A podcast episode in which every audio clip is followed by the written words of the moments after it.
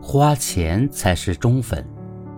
谁让追星成了无理性氪金？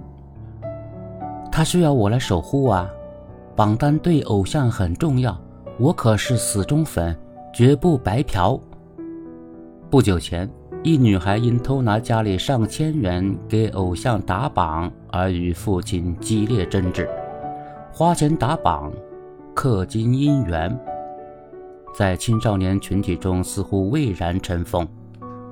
过去追星无非是看看剧集、买买专辑，而在今天的养成式玩法下，追星已经和买代言、做数据、刷好评分不开了。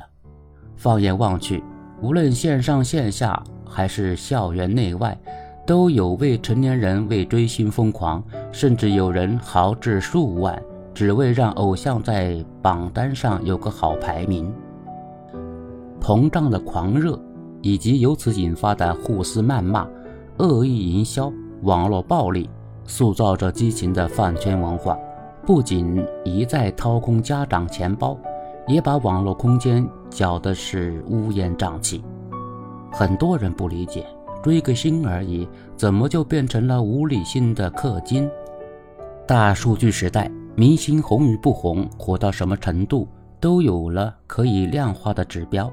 而在很多粉丝看来，如果自己不掏钱为偶像打榜，被挤出榜单的偶像就会失去投资方的青睐。于是，在严格的饭圈等级与分工下，有号召力的大粉负责发布任务，能力有限的学生粉指哪打哪。一旦花钱不积极，还有可能受到其他粉丝不花钱就是不爱他的指责。在价值观尚未完全形成的年纪，未成年人本就容易被群体情绪裹挟，而沦为数据或流量生产机器的他们，却很难清醒地认识到，这些努力最终只是自我感动罢了。更进一步看，互联网时代追星形式也在不断翻新，而层出不穷的明星榜单。则一度成为各经纪公司、平台，甚至艺人本身牟利的关键一环。着眼于明星商业利益最大化，各路相关人马费尽心思设置排名、制造话题，为的就是激发粉丝们的参与热情。为治理这类乱象，从下架明星榜单到严禁打榜姻缘，有关方面也想了不少办法。目前来看。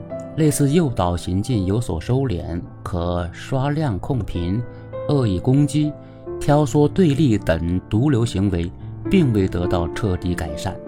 原因之一，恐怕就在于个别平台只盯着放水养鱼、收割流量，却漠视了基本的社会责任。疯狂的饭圈得治，而饭圈中的社会心理同样值得重视。可以说，今天的粉丝文化。与未成年人人际关系疏离、身份认同缺失、希望获得重视的心态相伴相生。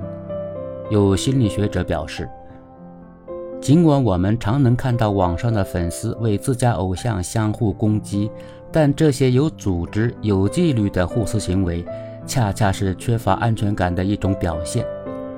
每个年龄段的人都曾有自己的偶像。而秉持与偶像一起变更好的信念，才能获得共赢。